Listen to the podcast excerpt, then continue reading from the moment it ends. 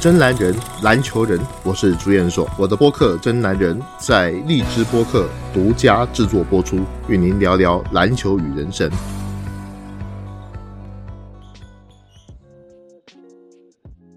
大家好，欢迎各位来到《真男人》的节目。呃，我是朱彦硕。那今天我是 Helen。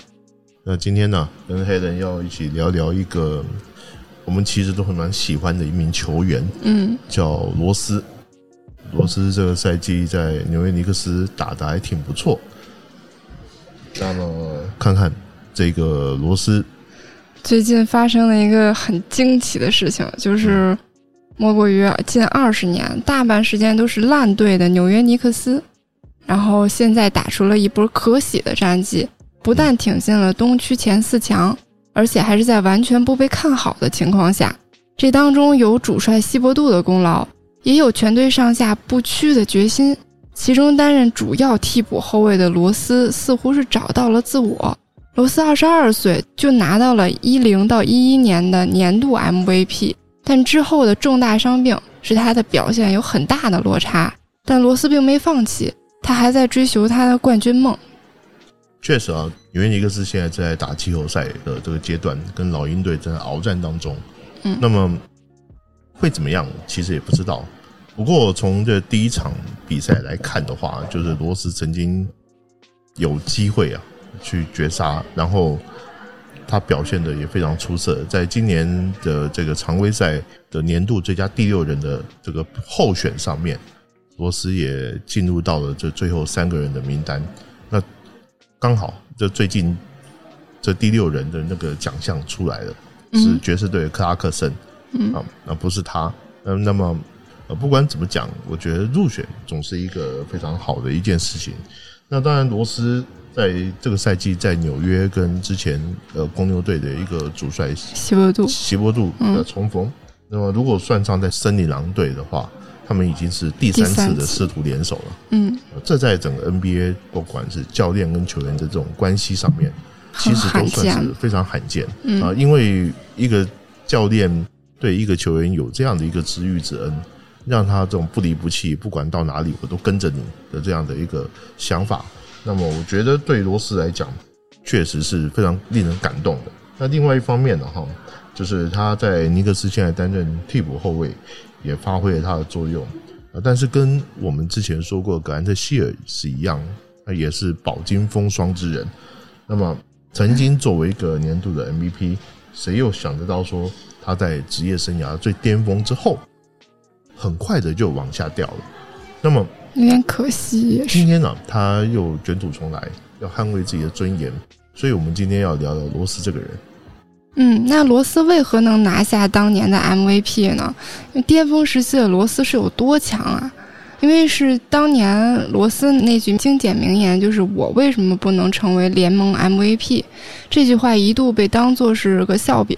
毕竟2010年的联盟堪称神仙打架，在有加盟热火成为三巨头的詹姆斯，有拿了第五个冠军的科比，还有新科得分王杜兰特的情况下，还能夺得联盟第一。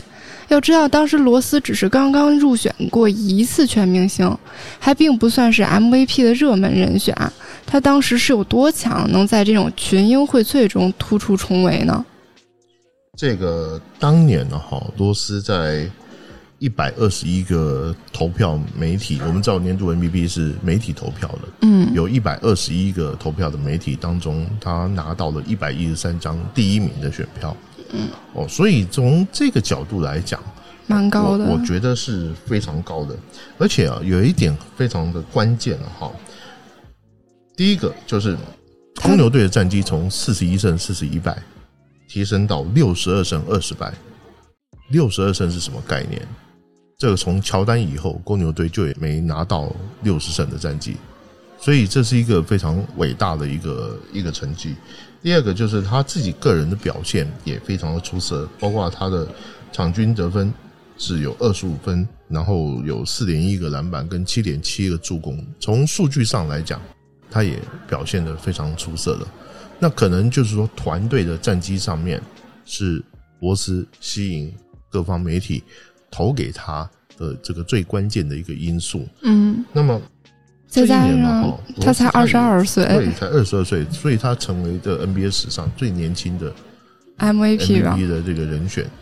这一切看起来啊，我们有一句话就是这样说：“小时了了，大未必佳。”但是我觉得在罗斯身上，我看到的是一颗巨星在冉冉升起。嗯所以当时的罗斯可以说是意气风发，嗯而且在整个职业生涯里面，如果说一个球星他才加入球队没有多久，就能够帮助球队提升了将近有二十场左右的战绩，这叫什么？这叫救世主。嗯所谓的救世主，就是你能够自己表现的好，你又能够帮球队达成冠军的一个主要的人选。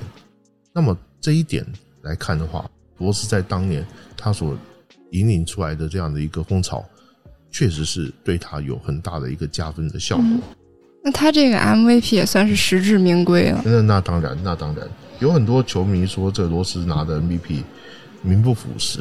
那我告诉你啊，他们当年的投票差的不是说差一点而已。嗯你第二名的，包括像詹姆斯、詹姆斯呃霍华德啊，第三名的詹姆斯，两个人加起来的分数都还没有罗斯一个人高，所以这是一个压倒性的胜利啊，压倒性的一个当选，那并不为过。那么现在啊，在讲说罗斯拿了当年的 MVP 是有一点这个名不副实，嗯，在我看来就是落井下石而已，就是因为看到罗斯现在的一个状况好像不像从前了啊，那现在来做事后诸葛，其实我觉得这不是很好事情。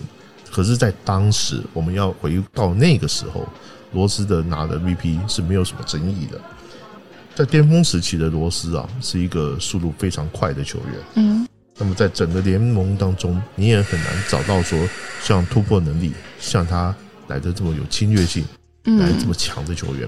特别是他突入到禁区之后，一些小抛投，有一点很像类似像东尼帕克那样的的一个味道。但是呢，他跟帕克又不一样，因为帕克他不是那种所谓的强力切入的那样的球员。那罗斯不但他有速度，而且他还很有对抗性。他跟像威少或者是像这个艾弗森切入的类型又有点不一样。这个我很久以前我曾经在台北写过一篇文章，叫《切入之王》。哦那时候有分析过各种不同类型的后卫，他们切入的一个模式。那么罗斯的这一种是不但是快，而且他的这个突破的能力还很有技巧。这一点我觉得是罗斯在技术上面是最强的。那另外一方面呢，他还很有领导能力，他也很有对抗性，中投能力也很好。那唯一最大的短板，一直到现在就是他的三分外线。嗯，所以这也才使他当年能带领球队赢下六十场以上的常规赛。那嗯我听说，过去拿过 NBA 年度 MVP 的球员，最后都入选了篮球名人堂。这是罗斯现在在场上拼搏的主要原因吗？确实是这样。如果说现在所有入选过年度 MVP 的球员，会有人没有入选篮球名人堂的，嗯可能也只有罗斯。因为到现在为止，罗斯除了那一年所缴出来的成绩单之外，就没有了。因为很快伤病了嘛。对，很快受到伤病上的一个影响，因此这个篮球名人堂啊，当然并不是说他退役之后一下子就可以入选，那可能退役之后还要拼个两三次，然后什么时候找出一个空档，那那一年实在是没人可选了，嗯，罗斯看起来可以，那就把他选了。嗯可能可能会有这样的一个机会，但是实际上，罗斯他不像很多退役的这种大牌巨星，你退役之后没多久，你马上就能够入选。那很多球星，我们一般来讲说篮球名人堂退役到五六年之后，他才有入选的资格。嗯但是很多球星他也是退役了十几年，甚至更久之后，他才会获得入选的这个资格。所以我现在没办法判断说罗斯到到底能不能够入选篮球名人堂。但是他的成绩很好啊，他在一零一四年都是美国男篮，美国男篮参加的世锦赛夺冠，然后也当选了最佳大学球员，有三次全明星和一次年度 MVP 最佳新秀。嗯，嗯，但是他的唯一不足就是职业生涯总分还没有破万。对，这是罗斯为什么他一定要赶快去寻找他第二春的一个非常重要的原因。我特别还去查了一下 NBA 有没有人像罗斯这样，就是在 NBA 里面他没有太多的这种攻击，而且这个人还要是美国人哦，然后呢，他却能够入选篮球名人堂，还真有，嗯，我还真找到了。之前有一个休斯顿双塔里面有一个叫辛普森的，跟奥尔朱旺组成双塔的那一个，但是他凭借着他在大学里面有连续三年入选。全美大学第一队的这种攻击啊，然后能够入选名人堂。那么罗斯呢？他其实他在大学里面他也是打得非常好。那另外还有参加美国男人刚刚讲到一零年跟一四年两次的世锦赛，所以这两次世锦赛也会给他加分不少。所以我我想哈，罗斯他必须要在 NBA 里面尽可能的继续打下去。就好比我们之前讲到格兰特希尔，嗯，也曾经受伤很久，但是格兰特希尔比罗斯好一点的是，他的高峰期起码还有个长一点，哎，还长一点。但是呢，格兰特希尔如果只是凭着高峰期的话，还不一定能够铁定能进名人堂。他还包括说，加上他在后面他还打了一段时间，那那一段时间，我觉得都是一个很加分的一个作用。那因此呢，我觉得罗斯要尽可能的，尤其是在第六人的位置上，好好的发挥一下。嗯，那罗斯职业生涯历程闪光点维持的并不长，但为什么能受到如此的欢迎呢？就是罗斯离开公牛后四次重返芝加哥，每一次球迷们都给予最高的欢呼和尊敬。同样，他也非常受中国球迷的喜爱。这跟他的为人和球技有着什么样的关系呢？首先，我觉得他名字取得好。其实罗斯嘛，这个非常好记。Rose Rose 本身就是玫瑰。嗯，那你在包括做它的一些产品，或者是在这个虽然外国人没有所谓的姓名学之说，但是名字取得好取不好，我觉得很有关系，跟你的市场价值是很有关系。你说像字母哥，呃，名字那么长，记都记不住，我觉得这是有一点关系的。当然。这是玩笑话，但是我必须强调，即使是外国 NBA 球员，你的名字还是很重要啊。名字里也有风水，名字里也有风水。你会不会火？你的名字必须要很容易被人记住。像科比，你很容易记住他的名字。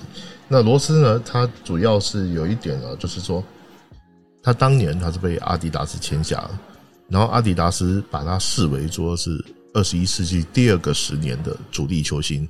阿迪达斯在第一个十年，他签下有四大天王，早期的科比我就不算了，嗯，因为科比后来就跑到耐克去了。然后呢，早期他包括有邓肯啊，有麦迪，有加奈特，然后另外还有阿里纳斯。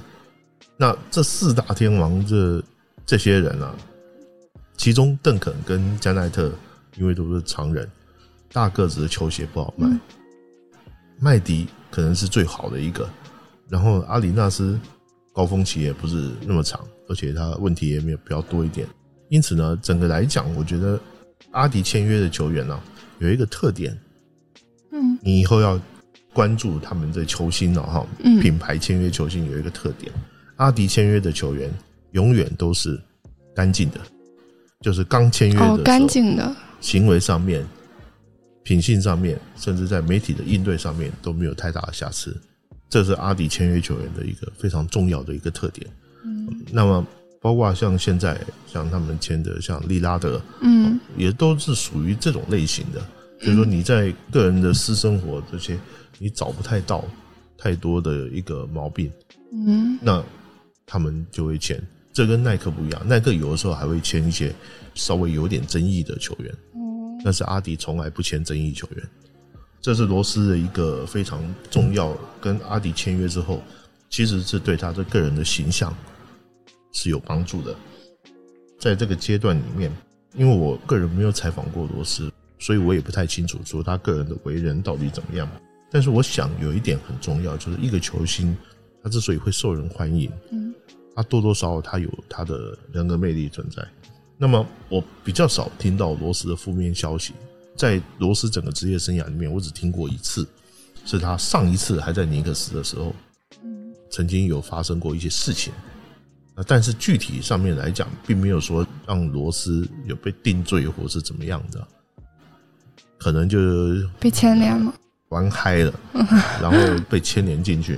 但是大体怎么样，罗斯他整体来说，我觉得还算是比较安分守己的。嗯，那么现在来讲的话，他就更把注意力完全就放在篮球场上。对，其实我自己曾经也有有过罗斯的球鞋，我觉得也还不错。那包括像罗斯他之前阿迪帮他强力推送的一些主力的一些，虽然他个人还是受伤了，但是呢，我觉得整体来说，这产品的品质跟他自己个人的形象也是有很大的关系。那罗斯的伤是十字韧带断裂，因为他的伤病使他中断了。这跟他的打法有关吗？应该怎么样尽可能的去避免呢？这个我很难说是怎么避免，因为球员受伤有的时候说不好听要看运气。如果说你的打法是属于那种比较容易受伤，喜欢高来高去啊、横冲直撞啊啊那一种类型的，当然你的受伤几率会比较高。这就好比说，你要是在北京市区里面，不管你有没有违反交通规则，你都是开着六十公里的时速的。难道不会有磕磕碰碰的时候吗？肯定会有。他的打法其实是很容易受伤的那种。对，所以啊，像罗斯的这样的一个打法哈，要看他自己怎么想。因为有的时候他不这么打，他就没有杀伤力，他就没有威胁力，就好像威少一样。对。啊，威少如果他没有那种冲击力的话，他可能他的杀伤力或者是对手对他的一些防守就不会那么重视。那所以罗斯他这一点呢，可能是就是他的个人特点嘛。对，就是他的个人特点。所以呢，很多的类似像罗斯这样的一个打法，在过去我们看到过多。要怎么样去避免这种伤病呢？那最好的办法就是你要拉长你的射程，也就练练三分球。三分球。呃，尤其是差不多二十九、三十岁左右这段时间，你感觉到你已经快冲不动了。如果你还要继续打下去的话，就要再做更好的一个调整，也就为你的职业生涯做更好的一个调整。所以说，这类型球员差不多三十岁左右都要开始练三分球了。啊，可能还要更早。呃，以现在 NBA 的这种风气来讲的话，还要更早一点。哦。那罗斯今年就入选了年度最佳第六人的三人入围名单中。虽然您最后你刚刚说他不是最终入围人选，但这对他来说也是一个巨大的肯定了，也会更坚定他在此后在球队里的定位，对他的职业生涯是有好处的。这是不是意味着他以后就是朝这个目标前进了呢？对，我觉得罗斯在整个第六人的位置上面表现的很好。那对他来讲，这也是他最好的一个定位，因为尼克斯的首发控卫是佩顿嘛，嗯，不是很稳定的。那么也有很多的年轻球员，那需要像罗斯这样的一个球员来带。那实际上罗斯年纪有没有很大？也没很大，也就三十出头这样子而已。嗯，所以呢，罗斯现在不要去想什么呃 MVP 的待遇，或者是我要先发什么之类的。我觉得他也不会这样子。那么。他的经验跟技术还在，就是球队的财富。那很多曾经呢达到过这个联盟巅峰的一个老将，嗯，那在受过伤病或者是有这个年龄渐长的这些问题之后，有的时候很难接受让他去打替补。嗯，那这种情况啊，就必须有一段时间的这种心理心态上的调整，心理上的一个调整。那么，甚至在打法上面。可能球队也会希望他去做某一些改变。我们前面有聊过安东尼，安东尼就曾经有过这样的一个纠葛，他一直想打首发，可是很多球队都不愿意拿他打首发。最后开拓者愿意收他了，那也是说服他。嗯，你好好打替补吧。如果不是这样的话，搞不好开拓者都不一定会收他。因此呢，就说大家尊敬他，可是呢。球队希望你做另外一种配角的时候，球员如果你不能接受，那有可能他就没办法用你。嗯，那有些球星他能够接受，有些球星不能接受。能接受的，比如说像卡特、像邓肯，他们就愿意把指挥权交出来，然后自己下去做绿叶，类似这样的球员。也有人他不能接受，比如讲像科比，嗯像詹姆斯，我相信你要让詹姆斯去给人家打替补，我相信他也不会愿意吧，对不对？像艾弗森这种的，那如果你不愿意的时候，你只有选择退役，嗯，你有可能只有选择退役这条路，因为这是一个比较现实的一个问题。其实，在我们生活中也是一样。嗯，如果说你在一个公司里面当总经理，当了很久了，然后当你年纪大的时候，你要去再就业的时候啊，你难道还是去当总经理吗？嗯是那也不一定哦，啊，说不定人家他有其他的一些想法安排。NBA 的球场有时候也是职场的一部分，嗯，其实罗斯他不用太纠结于恢复到他 MVP 级别的时候那个身手和待遇，觉得他现在的身体，嗯，虽然不如当年，但是就是咱们球迷经常说的那句话，没有巅峰时期的罗斯，只有健康的罗斯。对，罗斯其实啊，这边我附带说一个题外话。嗯，罗斯当年选秀，罗斯是选秀状元，对。榜眼是比斯利，探花叫梅奥，哦。其中比斯利来打过 CBA 的，哦，梅奥也是，梅奥也还在 CBA，所以你就想想看，他那么那一年的选秀前三顺位，到最后整个过来看一下，罗斯是最理想的一个。罗斯至少他还留在 NBA 里面。我那个时候我还记得一件事情，就是说我那个时候还很纳闷，说公牛队因为以当时大学数据来看的话，比斯利是最牛的。嗯，那时候我还有点纳闷，说为什么他会放弃比斯利、放弃梅奥，而去选择罗斯？后来我才知道啊，是面谈过，公牛队的管理层有面谈过这几位球员，然后跟他们说话沟通之后，认为罗斯受教的这部分，他会高于其他的几个人，就是说，他认为他的性格是没有问题的，哦，他不会在场外出问题。哦，就是素质测评更高一点，对，嗯，所以呢，最后还选择了罗斯。结果事实上也证明了，因为比斯利他也是一个麻烦球员，嗯。梅奥更是一个麻烦球员，嗯。所以到了最后，这两个人都已经早早的退出 NBA 了。那罗斯还留在 NBA 里面。那个时候我还记得有一场比赛，罗斯那个时候的学校跟梅奥的南加大嗯有一场对决。那一场球，梅奥把罗斯防的真的是，找不到北，所以那个时候我觉得梅奥比罗斯要厉害很多。可是呢，没想到进了 NBA 之后，罗斯两下子就变成 MVP 了。这不得不让人佩服，说 NBA 的管理层在选择的眼光上面，确实是有他们比较独到的地方，有很多我们自己看不到的这些东西。可能不光是选球技，你的素质啊，对其他各方，面也有一个考量。讲到一个比较深层面的，就是说你要考虑到心理层面，也要靠这个人格特质的层面嗯啊。因为有这样的一个阶段，有这样的一个事情，所以罗斯在 NBA 里面，你说他受伤了，然后跌倒又爬起来，我觉得这才是一个非常关键的一个，就人格特质，嗯，心理要够强大。那现在的罗斯是在尼克斯站稳了脚步嘛？嗯，跟尼克斯今年的主帅希伯杜有关。希伯杜就是之前罗斯在公牛队的主帅，可以说是罗斯的贵人了。NBA 好像也有很多这种师徒关系，有的球员就是碰到了这样熟悉他的教练，才能更好的发光发热。那这种将帅和的关键是什么？是教练知人善任吗？嗯，这说来就话长了。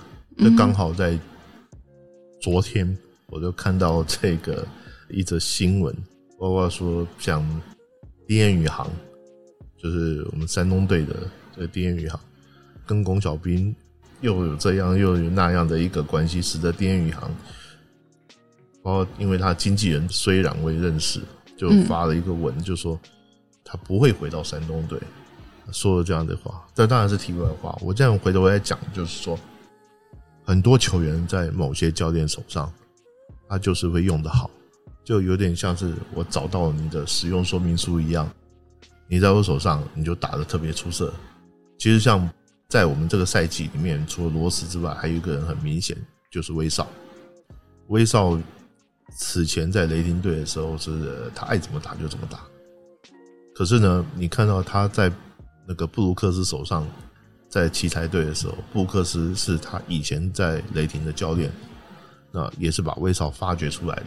那么他在布克斯手上，他就打的比较熟练，嗯错误也犯的比较少一点，所以你可以看得出来，就人呐、你又碰到一个伯乐的时候，你会有点转变。最有名的一个例子就是艾弗森跟拉里布朗，嗯最有名的一个例子就是这两个人，两个人也曾经说是水火不容，但是最后也是将帅和，然后才打出了艾弗森最好的一个赛季，也打出了七六人最大的一个赛季。那么这种例子不见得是在 NBA 才有，咱们在 CBA 里面，甚至在国际赛事里面，我们都可以见到。那这是为什么呢？我觉得其一啊，就是彼此之间的信任感。嗯因为我们讲说，像这种球星级的球员，其实他们对自己打球的方式啊，都存在着一定程度的自信。比如说，我觉得我这样打，我能赢。他们也想赢嘛，对不对？他说：“我觉得我这样打，我能赢。”可是教练跟你的想法不一样，他觉得你这样打你会输，那么就要看了，两边都开始博弈了。我怎么样让你打得舒服，我还能够让你赢？有些教练呢，他会强制的去纠正这个球星，你要改变你的打法，怎么样，怎么样，怎么样？嗯，那真正好的教练呢，他其实就像是一个师傅一样，我要刮一个木头，我要怎么样顺着这个木头的这纹理来刨，我才能够把它刨出一个最好的一个形状。很多的东西，尤其是球员本身，如果说教练单就以一个高压的方式去让强制球员去改变一些什么事情，通常你碰到这种球星级别的球员不会成功。嗯，不能硬碰硬。对，不能硬碰硬。这种教练，如果你是带一个像学校学生的球队，没有明星球员的球队，你可以。嗯但是如果你碰到球星级别的球员，你不会成功，你一定会被反弹，甚至球星会不听你的话。可是呢，教练如果说我要你改，然后球员我听你的，结果改了之后你还不赢球，那么疑问就会来了。嗯，球员就不甘心。对，你不能赢球，那你跟我讲什么？你跟我讲这些，那还是找我的方法。所以为什么说有很多的球员往往会被认为是教练杀手？这有的时候不能光怪教练无能，呃也不能光怪球员太霸道。尤其 NBA 它是一个球星当道的一个世界，所以教练跟球员之间他要取得一个平衡点。那以罗斯跟席伯杜这样一个经历来看的话，我觉得我们要分两方面看。第一方面啊，是罗斯他在成长期的时候，他是跟着席伯杜，他是在齐伯杜执教之下，他成了年度 MVP。那么第二个就是罗斯他在最弱的时候，就是从高处跌下来的时候，是希伯杜给他机会，包括他在森林狼队，包括他在尼克斯，嗯是希伯杜给他机会。那希伯杜认为球队有罗斯，罗斯会忠实的，并且理解我要打的东西。那么罗斯也能够去执行希伯杜所要打的东西，加上罗斯现在心态已经不是那个 MVP 心态，嗯他不会说我要要求我要球队的主力核心的一个位置。上次他在尼克斯的比赛的时候，去到尼克斯刚开始的时候，他还是打首发，嗯，可是现在不是啊，现在不是给他打首发，所以罗斯有一段时间，那时候尼克斯也没跟他续约的时候，罗斯有机会去一些所谓的弱队里面打首发，结果没有，结果然后又到了这个骑士队，跟骑士队他妈鬼混了一段时间，然后发现水土不服，就只能走了。所以这是对罗斯来讲，你可以看得到罗斯他的职业生涯巅峰期过了之后，他很着急的心态就是我想要赢球，他也想希望说我至少我要弄弄进自己的篮球名人堂，要不然我们没法跟这个 MVP 这这个头衔交代。所以呢，他自己现在在西伯杜手上，他适应的很好。那西伯杜也给予他相当大的一个信任。这个我觉得啊，未来啊，可能是 NBA 一段佳话。这就我前面所讲的，一对师徒居然在三个不同的球队三次碰到。当然，就眼下来看，西伯杜应该不会在第四次不会再被 fire 掉了。那么，应该啊，罗斯在尼克斯会有一段比较好的一个时光。